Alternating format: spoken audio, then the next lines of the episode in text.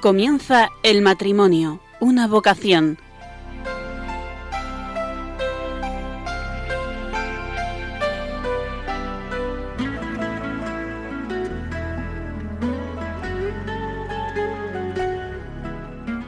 Buenas noches, queridos oyentes de Radio María. Estamos alegres, nos ha nacido un Salvador. Sean todos bienvenidos a una nueva edición del programa El matrimonio, una vocación. Les habla una servidora, Yolanda Latre. Empezamos. No es difícil imaginar en estas fechas la siguiente imagen. Una familia alrededor de la mesa. Son varias generaciones. Los bisabuelos disfrutan viendo las gracias de los más pequeños, pero nuestra mirada se fija en las generaciones intermedias, en aquellos padres y madres que miran ahora a sus hijos, a aquellos hijos que ya han salido del hogar, que ya han formado una familia y que incluso les han dado ya nietos. En este momento recuerdan los momentos de confrontación, cuando parecía que se vivía en mundos diferentes, cuando la libertad de los hijos chocaba frontalmente con la libertad que entendían los padres.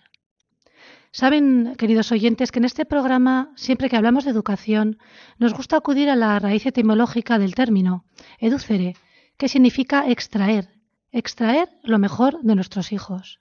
Por ello, somos conscientes de que eh, formamos la inteligencia de los jóvenes, pero no podemos descuidar su capacidad de amar y, por supuesto, su libertad.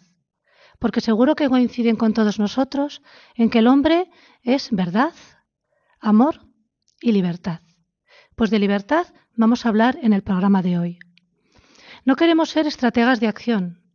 No queremos que nuestros hijos sean políticamente correctos y queden diluidos en el consenso social. Eh, aspiramos a más. Queremos que ellos queden interpelados. A la postre, la educación es el arte de la mayéutica, es decir, que nuestros hijos se queden confrontados con su propia vida. Lo que aspiramos es que vayan por la vida no preguntándose ¿qué debo hacer? Está muy bien, pero nosotros aspiramos a más. Queremos que vayan por la vida preguntándose ¿quién debo ser? Fíjense, queridos oyentes, ¿quién debo ser? Antes de seguir con el programa, hemos preparado para ustedes una felicitación con todo el cariño. Ahí va, esperemos que les guste. ¿Te digo un secreto? ¡Dios ha nacido!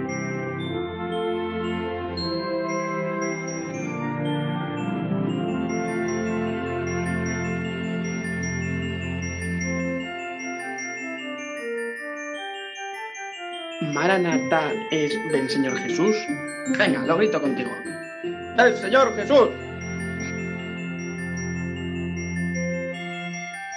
En la Navidad las miradas se levantan hacia la tierra, porque nos hemos acostumbrado a eso, ¿no? Al consumismo, a, pues a llevar un tipo de fiesta así.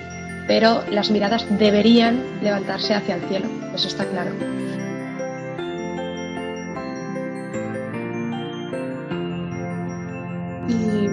Mi sueño para compartir con todos vosotros es que sea feliz, que en este año nuevo vaya todo muy bien y que tengamos salud y, si viene dinerito en la lotería, pues bien, pero si no, más bien salud, felicidad y que a cada uno de nosotros, de todo el mundo, les vaya todo bien.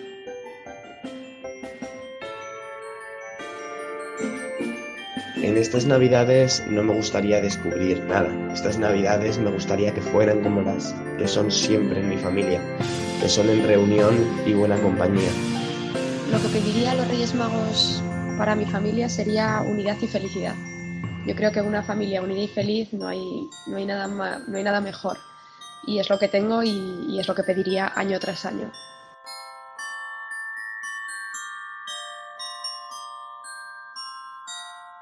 Bueno, pues yo creo que el significado religioso de la Navidad se ha desvirtuado por el, por el consumismo, pero tampoco creo que sea algo por lo que echarse las manos a la cabeza, porque independientemente de ese frenesí por comprar regalos, eh, se ha mantenido el espíritu navideño, ¿no? O sea, compartir unos días en familia y recordarnos que tenemos que amarnos y respetarnos todos los días del año, no solo una semana eh, en diciembre.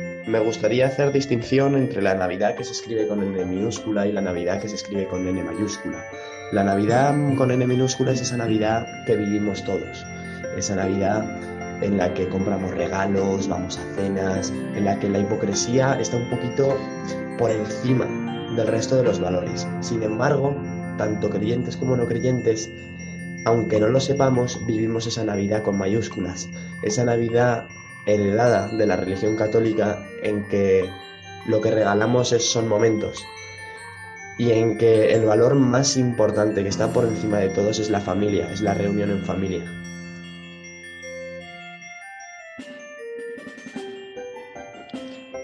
En estas fechas el Señor viene en persona. Hemos tenido cuatro semanas para prepararnos, pero bueno, a veces parece que pasa muy rápido, ¿no? Y ni siquiera te das cuenta de que es tiempo de Adviento y que llega ya y ya este domingo es Navidad. Todo pasa muy rápido, pero bueno, nunca es tarde, ¿no? Para recogerse y para, para saber que el Señor nace en el mundo, pero sobre todo nace en nuestros corazones. Dios quiere venir a nosotros cada día, pero bueno, la Navidad es un tiempo en el que digamos que está todavía más presente y creo que es una oportunidad para acercarse más a Él eh, tanto los que lo frecuentamos durante todo el año y también la gente que no está acostumbrada a frecuentarlo normalmente. También pensar eh, en qué significa realmente la Navidad.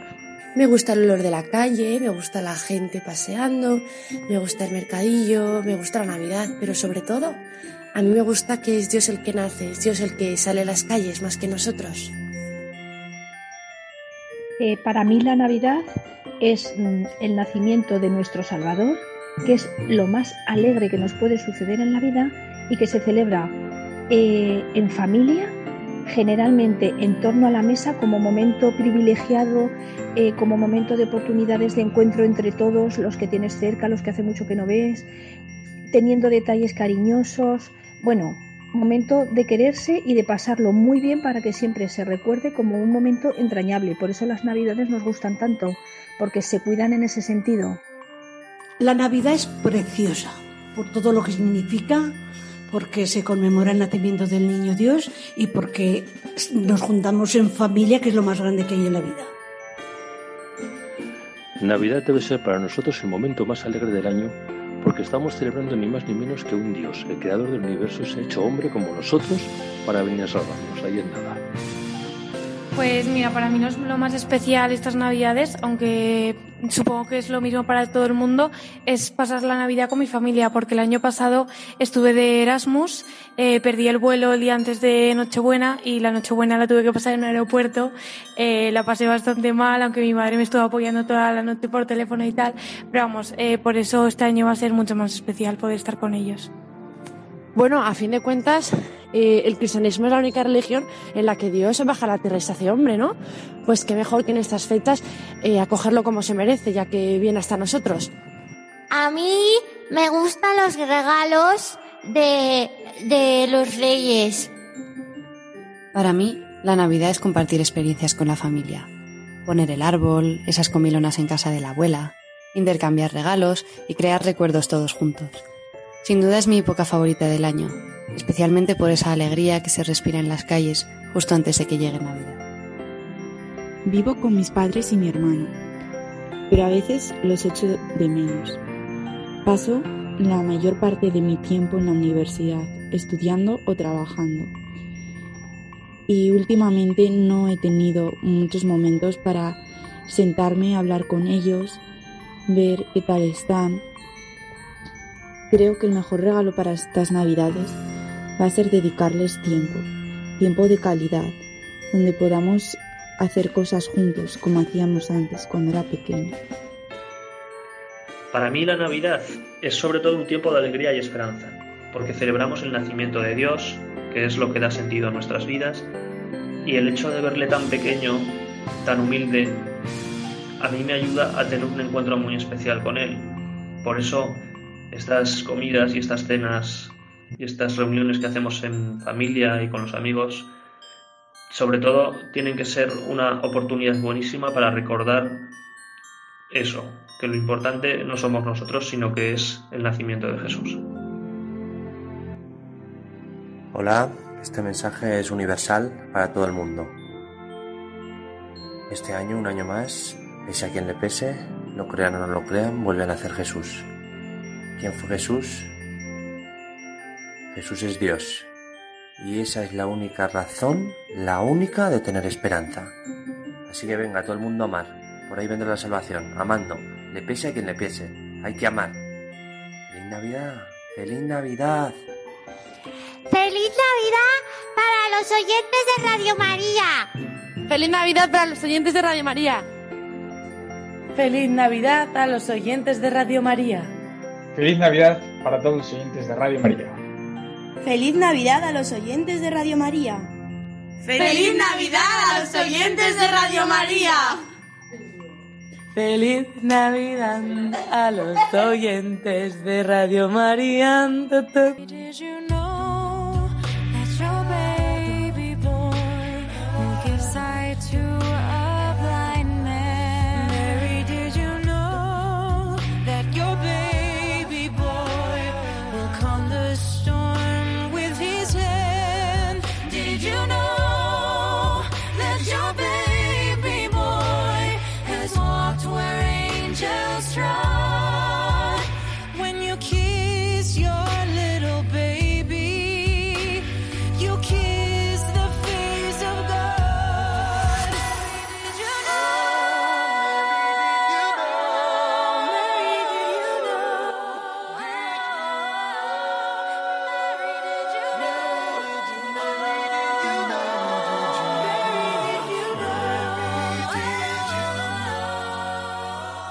Libertad, libertad de nuestros hijos. ¿Pero qué libertad? ¿Libertad de cualquier vínculo o coacción? Seguro que muchos de los jóvenes levantarían la mano. Sí, sí, esa, esa libertad. Pero nosotros diríamos, no. Libertad para. ¿Libertad para qué? Para la realización de un proyecto de vida, para disponer de uno mismo, para ser dueño y señor de la propia vida, para tener capacidad de elegir. Podrán imaginarse, queridos oyentes, como esto confronta de lleno, ¿verdad?, con nuestros hijos jóvenes y adolescentes.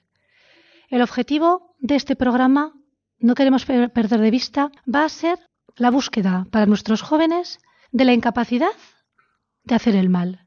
Queremos que sean libres para que sean incapaces de hacer el mal. Y más todavía, queremos que sean libres para que estén siempre buscando el bien. Hay una expresión que a mí personalmente me gusta mucho que es entender la libertad como tensión hacia el bien. Ya ven que aquí la palabra tensión tiene su acepción más esperanzadora y más positiva. Bendita tensión hacia el bien. Eso es lo que buscamos.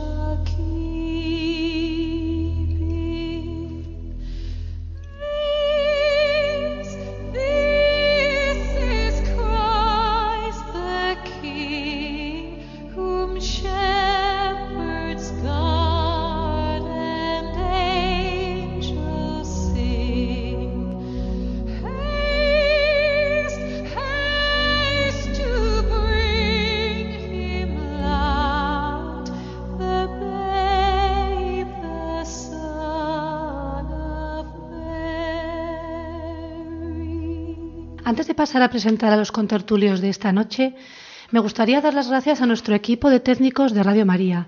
Ellos están aquí a nuestro alrededor preparando todo para que ustedes tengan la mejor audición. Muchas gracias, querido equipo. También queremos recordarles la dirección de correo electrónico a la que pueden escribirnos. El matrimonio, una vocación 1 arroba radiomaria.es.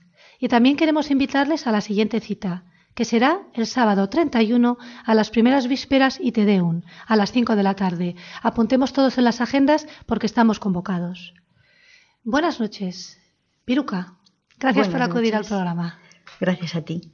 Chus, encantada de tenerte con nosotros. Buenas noches, Yolanda. Rocío, ¿qué tal? Hola, buenas noches a todos. Gabriel. Muy buenas noches. Bueno, me gustaría lo primero de todo que os fuerais presentando uno por uno para que nuestros oyentes puedan situarse. Piruca. Pues bueno, yo aquí me siento la abuela de, esta reunión. Mm, estoy casada, tengo, llevamos 38 años de casados, como diría mi marido, con el mismo hombre y él con la misma mujer. Entonces, bien, ha habido pues de todo, como en, en todas las familias, pero bueno, pues estamos, eh, estamos en ello, ¿no? Caminando, caminando. Eh, tenemos dos hijas y ahora tenemos una nieta de nueve meses, que es un sol, y ahí vamos caminando. Muy bien, chus. Pues mi familia está formada por Javier, Paula y yo. Paula es la preciosa nieta de Piluca. Ya ven, queridos oyentes, tenemos dos generaciones. Sí. Seguimos, Rocío. Bueno, pues nada, yo eh, tengo 31 años, estoy casada y tengo pues cuatro hijos, todos varones, el mayor de 7 años y el pequeño de 2. Y bueno, pues la verdad es que es toda una aventura.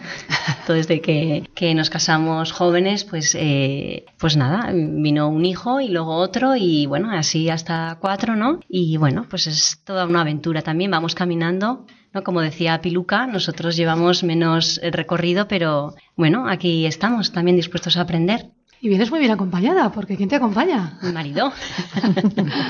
Gabriel. Yo soy Gabriel, que efectivamente soy marido de Rocío y lógicamente pues comparto la familia que tiene ella porque es mi familia también. Bueno, mal. Más te vale. que, por mi parte ella es madre de cuatro hijos y yo por mi parte pues padre de cuatro hijos y, y nada pues eso, viviendo. Como decimos siempre pues hay que vivir y, y viviendo para adelante.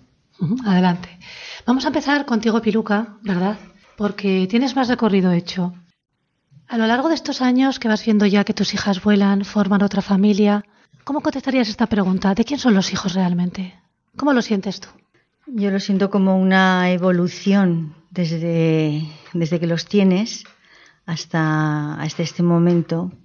Yo veo que he ido evolucionando en el concepto de, de quién son los hijos, porque cuando los tienes, cuando nacen, cuando son bebés pequeños, pues eh, son tuyos, o sea, de- dependen de ti, es muy difícil, siempre los ves como que es un don de Dios y, le das gracias porque, porque te los ha regalado, porque te los ha dado, los saboreas, los disfrutas, los, eh, los gozas, pero luego conforme van pasando los años, pues vas viendo que las cosas van cambiando, van evolucionando, vienen dificultades, a veces pues problemas, y entonces el aceptar por ejemplo, un, un niño vaya creciendo, vaya teniendo sus propias ideas, sus propias decisiones, eh, sus propias opciones en la vida, a las que tú de alguna manera te sientes vinculado, pero también está la parte del respeto, ¿no? O sea que es una confrontación como madre, como padre dura. Entras en- muchas veces en conflicto, ¿no? Porque al final llegas a la conclusión de que los hijos no son tuyos, los hijos Dios te los ha dado, los ha puesto en tus manos para que los cuides, los eduques, los críes, pero son, son de Él, son de Dios y son pues para que ellos vivan su propia vida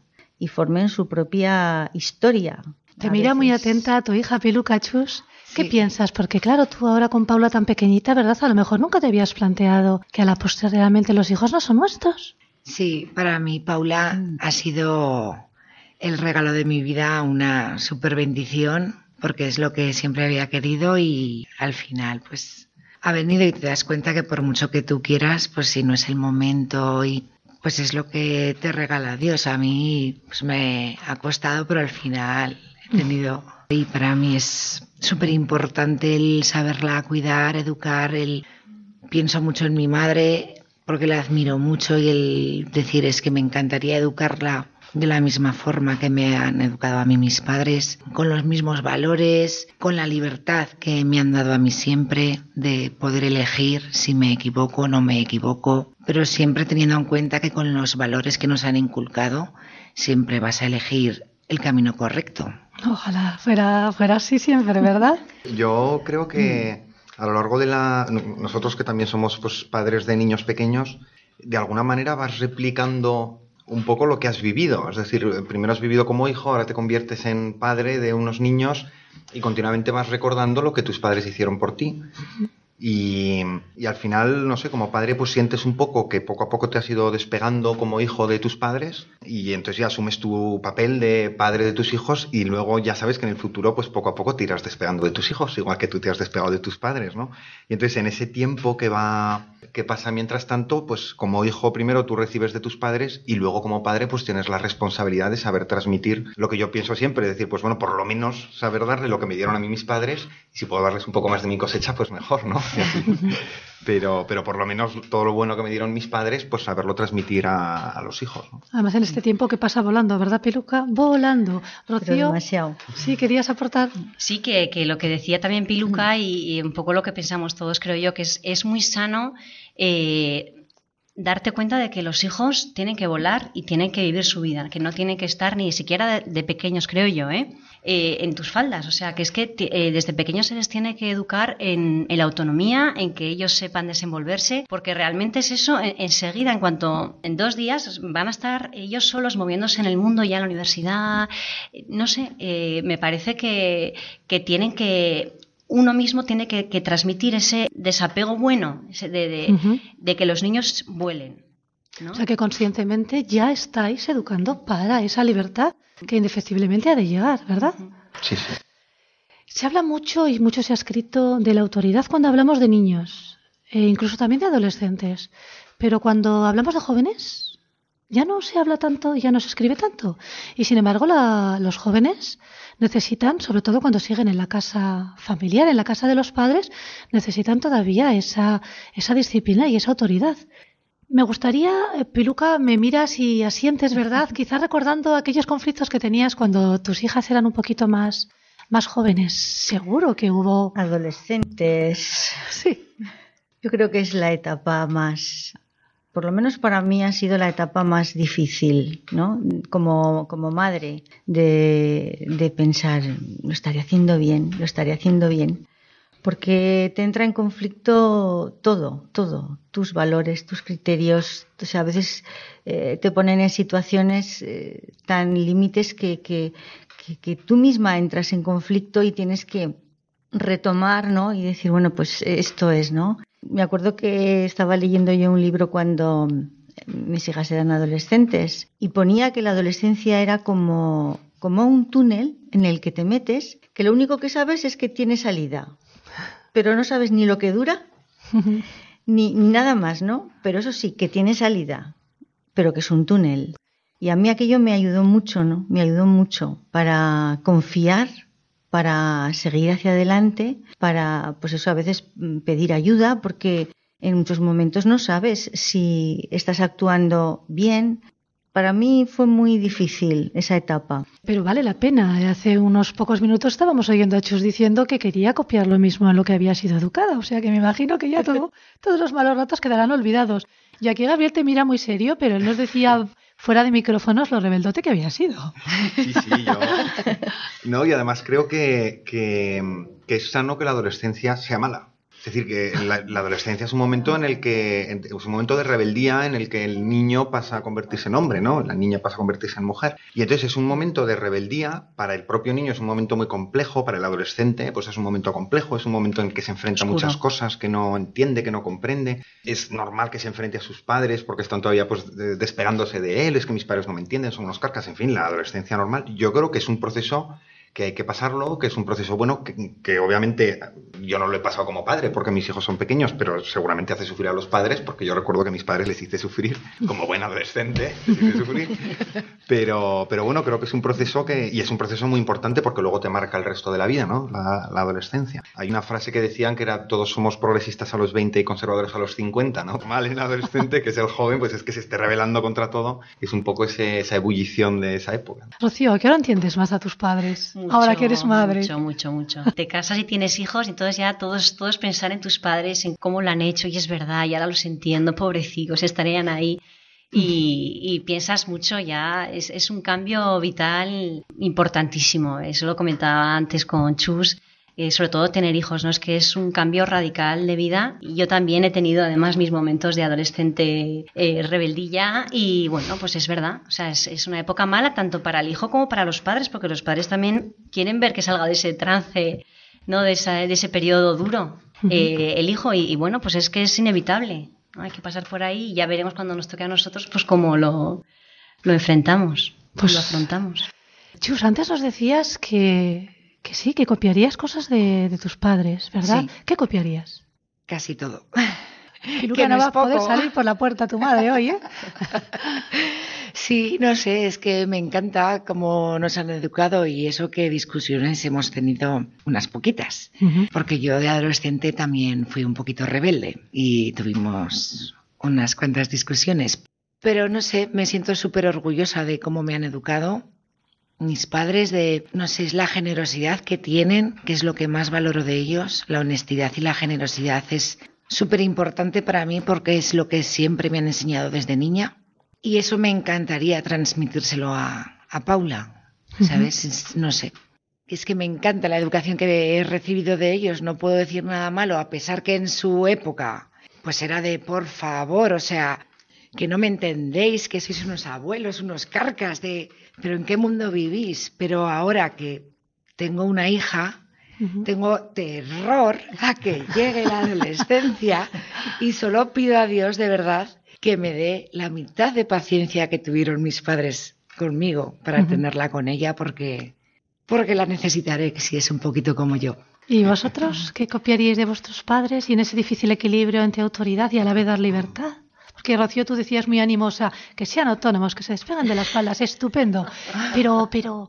Pero claro, luego ¿Traes? quieres controlar, ¿verdad? Y quieres sí. controlar cada paso y a ver qué pasa, ¿no? Sí. Y mirar por una mirilla a ver qué están haciendo. ¿Cómo lo combinamos esto? Pues eh, yo creo que es, es, muy importante el ejemplo, ¿no? Y lo que decía Chus, dices, pues si, si ves que tus padres, eh, por más que luego te rechinen mil cosas, ¿no? Pero que, que, son todo un ejemplo, pues de generosidad, de honestidad, como decías, de sacrificio, de trabajo, ¿no? De caridad. Pues si, si, si tú ves eso, por más que luego los hijos eh, se desmanden un poco, pues quieran traspasar un poco eh, la frontera, fíjate, hablando de fronteras, es Fíjate, es, es, un recurso que mis padres tenían muy claros y ellos nos, nos limitaron mucho uh -huh. algunas cosas de, de adolescentes, de, en tema de salidas y demás. Y a mí, personalmente, a mí, yo lo digo, igual me equivoco, pero realmente lo pienso. Digo, a mí me, me vino muy bien que me ataran corto. Fíjate. Si no me hubieran atado uh -huh. corto, hay otra, yo que sé, igual a otras personas no. Pero a mí me vino bien porque digo, si no, no sé qué habría sido de mí. Porque ya traspasas esa frontera, ¿no? Ahora me estará viendo mi padre. Traspasas, pero sabes dónde tienes que regresar. Yo creo que es importante también lo que decías de a mí en mi caso me vino bien, pero, pero a otros igual no, que luego también la educación, uno de, yo creo que el arte también de la educación, nosotros por ejemplo que tenemos varios hijos, pues a cada uno le das un poco lo que necesita. Es decir, tienes que ir adaptando lo que tú les quieres transmitir y lo que tú quieres que sean, eh, pues a cada uno, ¿no? Y ver las necesidades de cada uno, las carencias de cada uno. Uh -huh. Y entonces también yo creo que ahí tiene que haber mucha actitud de comprender a tu hijo, de entender lo que necesita y de... La educación no es un solo patrón, ¿no? Que hay que seguir, sino que la educación es para la persona y por tanto para cada persona es diferente. Sí, vosotros ya lo estaréis viendo, ¿verdad? Con cuatro y lo que sirve para uno no sirve para otro. Desde luego, son sí, sí. diferentes los cuatro, pues. absolutamente. Uh -huh. Habláis del ejemplo. Eh, ¿Sois conscientes de que los hijos admiran las cualidades de los padres y por lo tanto a más cualidades mm, la autoridad fluirá de una manera más sencilla, Chus? Totalmente de acuerdo. Uh -huh. Sí, porque al fin y al cabo todos los hijos pienso que nos fijamos en los padres. Cuantas más virtudes tengan los padres, más orgullosos se van a sentir y van a querer seguir su ejemplo. O yo por lo menos hablo por mí y por Javier. Uh -huh. Javier es tiene unos padres también pues que le han educado muy bien, le han con sus principios, sus valores y él se fija también mucho en eso, ¿no? Entonces, entre Javier y yo lo que queremos es pues enseñar a Paula desde bien pequeña todo lo que nos han enseñado nuestros padres. Uh -huh. El sacrificio, ¿no? El, yo creo que la capacidad de sacrificio siempre lo igual es una cosa que la pienso mucho, pero digo cuanto más sacrificio haya por parte de los padres, yo creo que más cala. Uh -huh. Que los hijos esos que no lo, les tiene que calar. Sí, no obstante, yo por decir algo un poco incorrecto, creo que el ejemplo y la importancia del ejemplo, yo creo que está un poco supravalorada. se diría, ¿no? no infravalorada, sino supervalorada. En el sentido de que todos tenemos defectos como personas, eh, nuestros hijos los van a ver, pero también tenemos que decirles, no tienes que ser así, no tienes que hacer esto, y a veces son nuestros propios defectos, ¿no? Entonces muchas veces tú a tu hijo le educas en cosas en las que tú no eres perfecto y en las que tu hijo lo ve también. Y también tu hijo tiene que saber que tú no eres perfecto y que, que eso tiene que ver mucho también, bueno, con, con, el tema central, no con la libertad, porque para ser libre, poder elegir el bien, eh, necesitas saber lo que es el bien. ¿no? Y nosotros como padres imperfectos, pues no, no hacemos todo bien. Entonces, bueno, ahí se lía un poco decir, bueno, yo a mi hijo lo que le tengo que decir es lo que está bien. Luego el ejemplo le podré dar el que le puedo dar yo como padre con todos mis defectos. Sí, yo creo que lo que quieres decir, Gabriel, es que estás en camino, como todos estamos en camino. Exacto, y lo importante es que, ellos nos vean andando y avanzando, ¿verdad? Sí, pero que no hay que darles la fachada de que somos perfectos. Yo tampoco digo eso, ¿no? pero que, que bueno, es, eh, hay que, eh, hay una, es una responsabilidad, eso tampoco lo podemos eludir. Es decir, hay una responsabilidad de padres y es que, bueno, pues tenemos que intentar dar ese buen ejemplo, ¿no? Sí, yo creo que es súper importante también que vean los defectos que tenemos, porque tienen que darse cuenta desde pequeños que nadie es perfecto, nadie, ni ellos ni nadie, ni los papás, o sea, y tienen que aprender, pues, que todo el mundo tiene defectos, hay que respetarlos y el saber convivir con ellos, porque el día de mañana van a seguir teniendo defectos ellos, nosotros, y es lo que hay, entonces tienen que, que verlo. Una de las cosas que yo aportaría a esto que estamos comentando es que cuando tú estás educando en a lo que decía Gabriel, de que a veces tienes que educar, apoyar, eh, impulsar cosas y valores que a veces para ti son un defecto o también son tu caballo de batalla. ¿no? Pero yo he valorado también como muy positivo, mm, sobre todo cuando ya los niños van siendo un poquito conscientes, ¿no? No a lo mejor a los dos años, pero por ejemplo vosotros que ya los tenéis.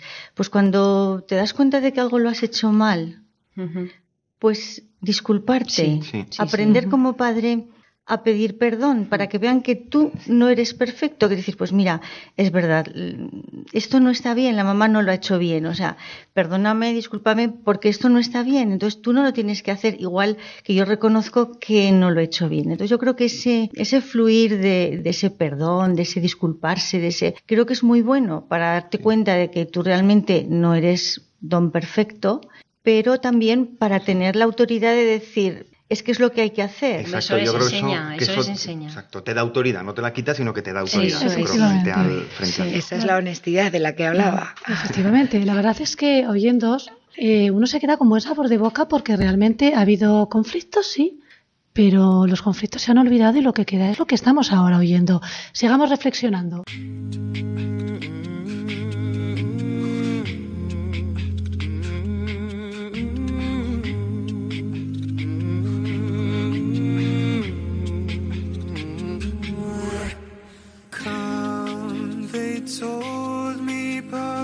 A newborn king to see. Our finest gifts we bring.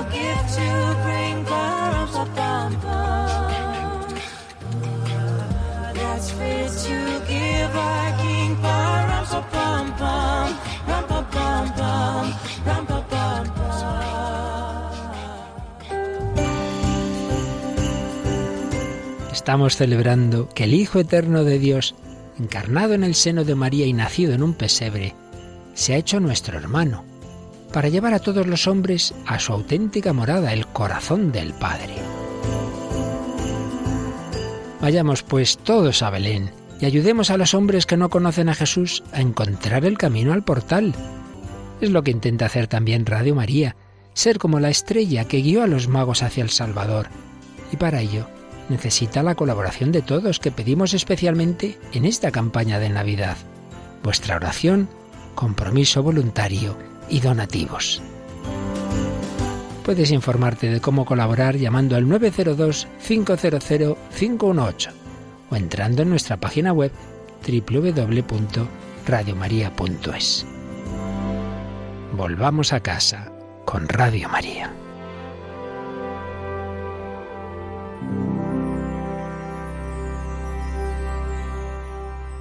Para conseguir esta ansiada libertad, estarán de acuerdo con nosotros en que hace falta una disciplina. La misma Rocío nos reconocía hace un momentito cómo realmente agradeció que en un determinado momento de su juventud le limitaran un poquito las salidas. Es necesaria la disciplina. Me gustaría compartir con los nuestros contertulios algunas ideas que son fundamentales para combinar disciplina y a la vez libertad. Rocío, ¿tú qué piensas del autodominio, de educar la voluntad? Me parece una gran virtud que hay que educar y que hay que, hay que educar desde el principio, ¿no? Eh, no es algo que se consiga de la noche a la mañana.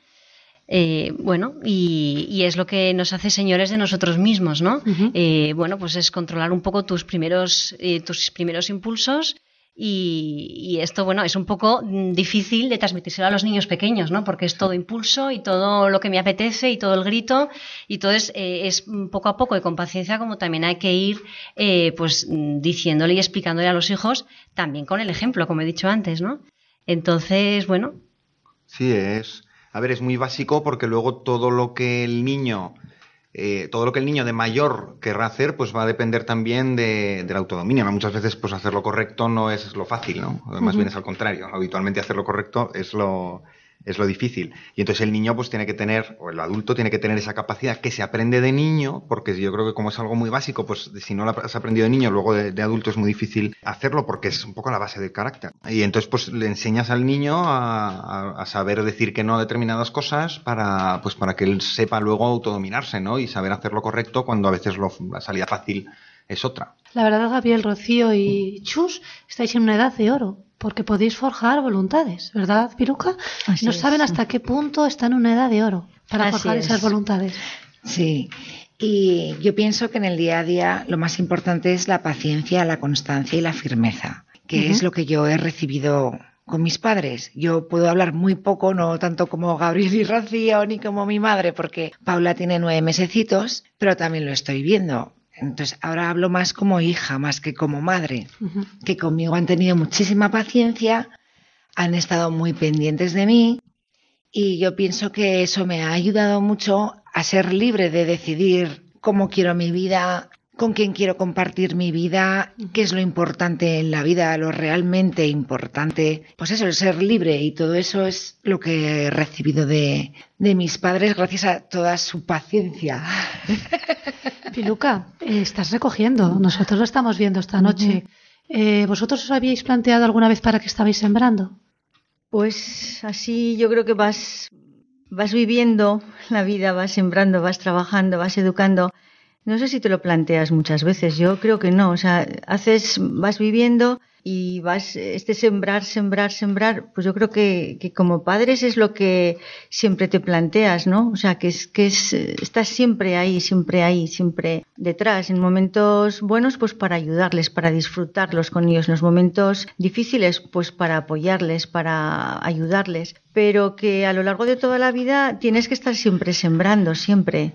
Y nunca te planteas el recoger o no recoger. Yo nunca nos lo hemos planteado. Yo no sé si luego un, padre llega a recoger realmente lo que ha sembrado, porque tú lo sabrás mejor, Piluca, que nosotros, pero yo creo que, que es mucho, o sea, exige muchísimo la educar a un hijo y realmente exige mucho trabajo, mucho sufrimiento, mucha dedicación no sé si realmente llegas a recoger todo lo que has sembrado porque, porque pues realmente es ser padre. No hay pues un medidor, no hay un medidor, porque yo pienso a veces, digo, bueno, pues yo también eh, con mis padres de alguna manera eh, también, ¿no? He recibido siempre mucho y de alguna manera para mí han sido también ejemplo a la hora de educar yo a mis hijos o a mis hijas.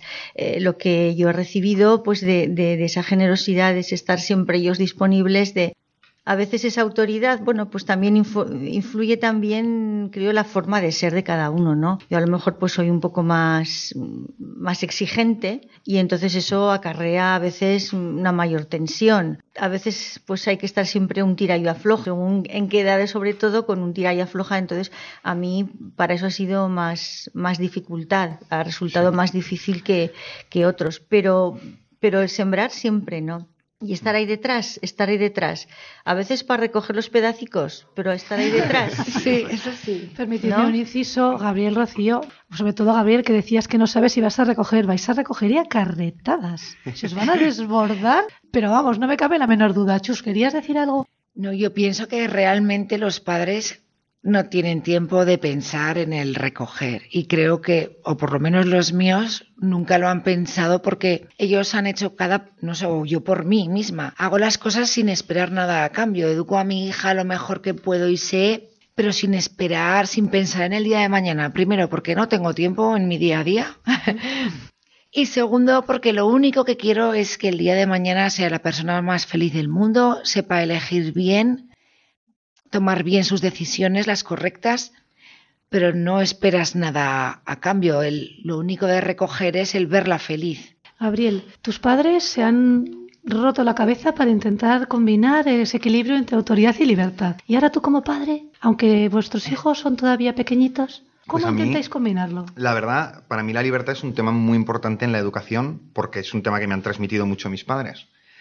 La libertad. Y creo que un aspecto fundamental para la libertad es la, autoridad. La autoridad al final, ya desde pequeños, yo siempre he dicho, con ahora mm, tenemos el mayor de siete años y ya es otra cosa, el, el segundo tiene seis, que ya están en otro nivel, pero cuando son más pequeños, eh, yo he hecho mucho hincapié en enseñarles a, a obedecer pero a obedecer sin razón, porque no atienden a razones. Un niño de dos, tres años no atiende a razones, no le puedes explicar nada porque te mira con la misma cara que si estuvieras cantando una copla. Entonces no le das explicaciones al niño, pero el niño aprende que tiene que obedecer. Y una cosa que siempre he dicho es que para ser libre eh, tienes que saber desobedecer. Ahí eh, muchas veces, a veces la libertad es saber obedecer, a veces la libertad es saber desobedecer. ¿no? Eh, por poner un ejemplo tonto, en los campos de concentración nazis, pues los militares que había ahí alemanes que luego en Nuremberg dijeron, no, no, estábamos obedeciendo órdenes, pues lo correcto hubiera sido que hubierais desobedecido órdenes. Y yo siempre digo, le digo a mi mujer, digo, para que un niño sepa desobedecer, tiene que haber aprendido a obedecer antes. Entonces ya luego puedes aprender a desobedecer y a coger el, cuando el camino difícil es la desobediencia, ¿no? Y ahí es muy importante la autoridad, que el niño sepa, aprenda desde pequeño a obedecer, a veces sin entender la razón, porque lo correcto es que obedezcas a tu padre, y luego ya cuando es más mayor, como pues los 7, 8 años, que ya tiene uso de razón, pues ya le puedes ir enseñando a, a que razone, ¿no? Porque te está obedeciendo. Escuchándote, Gabriel, podemos comprobar de nuevo la relación que va entre libertad y verdad si no saben, eh, si no les ayudamos a ver cuál es la verdad, quedan un poco a la deriva, ¿no? ¿De qué sirve que sean libres si no saben elegir el bien? Efectivamente, escuchándote, se veía ahí totalmente la relación. Los dos a una, ¿importante? ¿Lo veis importante o...? Súper, súper importante. Eh, no, es imprescindible. Si no, yo pienso que en la familia tienen que ir los papás a una, primero, para que tu hijo siempre vea la relación con, con tu marido, con tu mujer, que es lo más importante, querer lo mismo, el mismo bien para, el querer el mismo bien para tus hijos y que es lo más fundamental, o sea, lo fundamental. Sí, sobre todo el niño, el niño también es muy listo y muchas veces pues intenta, pues tú le dices, no, tienes galletas, y entonces va la mamá y dice, oye, ¿puedo tomar galletas? Pues, muchas veces cuando pasa eso, pues ya dices, ¿qué te ha dicho tu madre? ¿Qué te ha dicho tu madre? Porque... y es verdad que, en el noviazgo, aunque también se habla ¿no? de las cosas un poco fundamentales, luego en la aventura es que te casas y que, bueno, todo es nuevo, ¿no? no tiene eh, claro, eh, entonces eh, también es el diálogo y el camino y la buena voluntad, ¿no? Yo cuando me casé con Gaby, yo mm, me casé súper segura de que nos iba a ir súper bien porque, digo, no sabemos todo lo que nos va a pasar, pero veía buena voluntad, ¿no? De buena voluntad de diálogo, de, de, querer de ir los dos a una, ¿no? De ese proyecto común, un poco de vida que ya empezamos a construir en ese noviazgo y que lo, íbamos a poner en práctica una vez nos casáramos, ¿no? Y cuando vienen los hijos ya es la vida real y las prácticas totales, ¿no?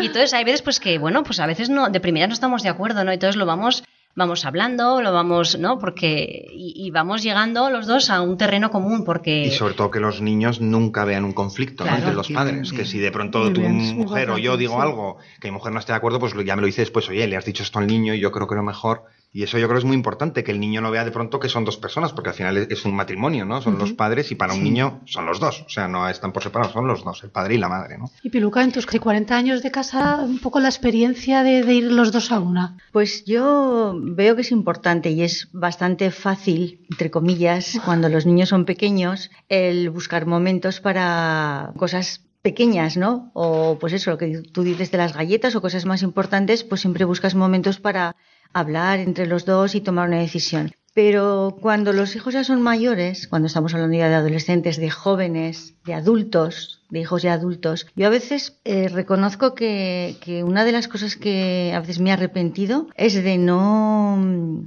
tomar conciencia de ese ir a una con, con, mi mm. marido y a veces ante situaciones que te vienen dadas, pues a lo mejor discrepar de su opinión, estando mis hijas delante o estando nuestras hijas delante. Veo que no ha sido positivo, aunque sean adultas, ¿eh? aunque sean adultas. O sea, yo creo que a veces yo me he arrepentido de a veces esas situaciones que te ves que, que, que son del día a día, ¿no? Y que, y que dices, y te das cuenta que a lo mejor uno piensa de una manera, tú piensas de otra, saltas, lo dices. Me he arrepentido a veces de esas situaciones porque creo que no son buenas. Pero no pasa nada, yo he aprendido que eso no hay que hacer. Habla chus. Aquí está la prueba de que... Por eso, porque yo quería decir eso, que no tiene nada que ver, eh, o sea, el haber visto eso precisamente es lo que a mí me ha hecho el decir, pues Javier y yo a una, lo más importante es Paula y siempre lo que tengamos que hablar lo hablaremos nosotros, pero delante de Paula, lo que diga el papá es lo que dice el papá, lo que dice la mamá es lo que dice la mamá, esté bien o mal, ya lo discutiremos luego nosotros, pero de cara a, tus hijos es la autoridad, lo que decía Gabriel, que es súper importante. Se nos acaban los minutos y me interesaría todavía tocar dos temas rápidamente. ¿Qué hacemos cuando nos sentimos impotentes? En esos momentos en los que uno lo ve todo negro y dice, no puedo, no puedo, no puedo. ¿Qué hacemos? ¿A quién acudís? Yo a mi madre. Vamos, o sea, pero con los ojos cerrados, para mí mi madre es mi referente, entonces, eh, pues esa es la persona que acudo. Luego, en momentos de ya de. Solamente ha habido un momento de desesperación en mi vida, que fue el momento del parto, que ese sí que, pues, Todas las horas que estuve, estuve rezando porque, porque fue un poco complicadito. Pero si no, en el día a día acudo a mi madre. es lo Creo que... también lo que no lo que algo nos resulta impotente hablo de los dos porque obviamente todo lo tratamos entre nosotros pero si algo nos resulta impotente que yo creo que no nos hemos enfrentado gracias a Dios a nada muy grave pero yo lo primero que pensaría es bueno pues consultar a mis padres que están ahí pues contarles el problema pedirles que me que nos echen una mano que nos aconsejen ¿Y en tu caso, Piluca? Cuando te sientes impotente, ¿a quién acudes? Pues yo en los momentos que me siento impotente, la verdad es que acudo, acudo a Dios, acudo al Todopoderoso, porque donde uno no puede llegar, Dios sí que puede llegar. Y entonces ante momentos de impotencia, ante situaciones con tus hijos en los que no sabes si estás acertando, no sabes eh, si a lo mejor pues son las tantas de la mañana y aún no han venido a casa y tú estás preocupado, pues el decir, bueno, pues yo no sé dónde están, pero tú, tu Señor sí que sabes dónde están, dónde están, cuídalos, protégelos. O en los momentos en los que yo he tenido que tomar decisiones duras, difíciles, que tampoco sé si he acertado, pues confiar, ¿no? En decir, pues, pues dame la sabiduría, eh, confío en ti, mm, protégelas, llega allí donde yo no llegue, cúrales eh, todas las heridas que yo he podido cometer con mis errores, porque solamente Dios puede hacerlo, ¿no? Y pedirle, pues, eh, la ayuda, ¿no? Para mí es lo, lo, ante mi impotencia, pues es acudir a la oración y a la ayuda de Dios, porque es el único que puede salir de esas situaciones, ¿no? Y, y, y dejárselas y, no se me ocurre mejor manera que acabar la tertulia con tus palabras, Piluca. Muchas gracias. soldado acaso regresó, un niño enfermo se curó, no hay trabajo en el bosque de la lluvia.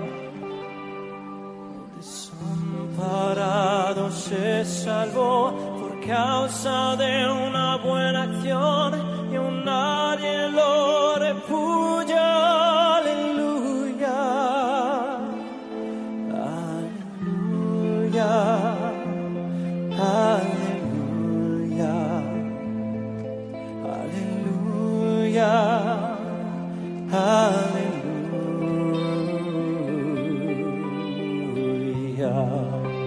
Un ateo que consiguió creer y un hambriento y tiene de comer. Y hoy donaron a una iglesia una fortuna.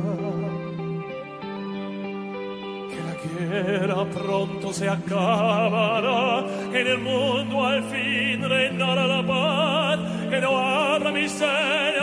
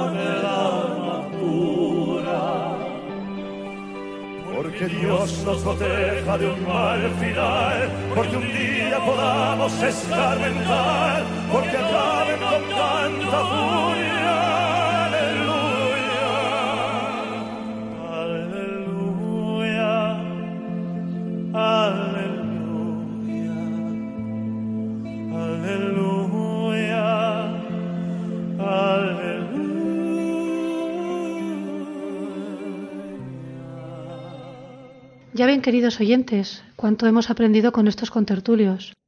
La importancia de ir los dos a una. La seguridad de que quien siembra recoge, a lo mejor un poquito más tarde de lo que uno espera, pero sin ninguna duda recoge. El difícil equilibrio entre autoridad y libertad, pero que luego queda tan agradecido por los propios hijos. Me gustaría terminar con unas palabras de San Juan Pablo II, en la que se refiere a la educación como aquello de lo que dependerá que nuestros jóvenes, formados en la verdadera libertad, sepan custodiar dentro de sí y difundir en torno a sí auténticos ideales de vida. Piluca Gracia, muchas gracias. Ha sido un placer tenerte entre nosotros. A ti, Yolanda. Chus y Ser, también muy amable por haber acompañado a todos esta noche. A vosotros. Rocío Álvarez, gracias por acompañarnos esta noche. Gracias a vosotros. Y Gabriel Mora, gracias por compartir tus experiencias. Un placer, muchas gracias. Queridos oyentes, llegamos al final de nuestro programa. Nos despedimos, como siempre, poniéndonos en manos de la Virgen. Gracias por su compañía. Les deseamos unas familiares y santas fiestas.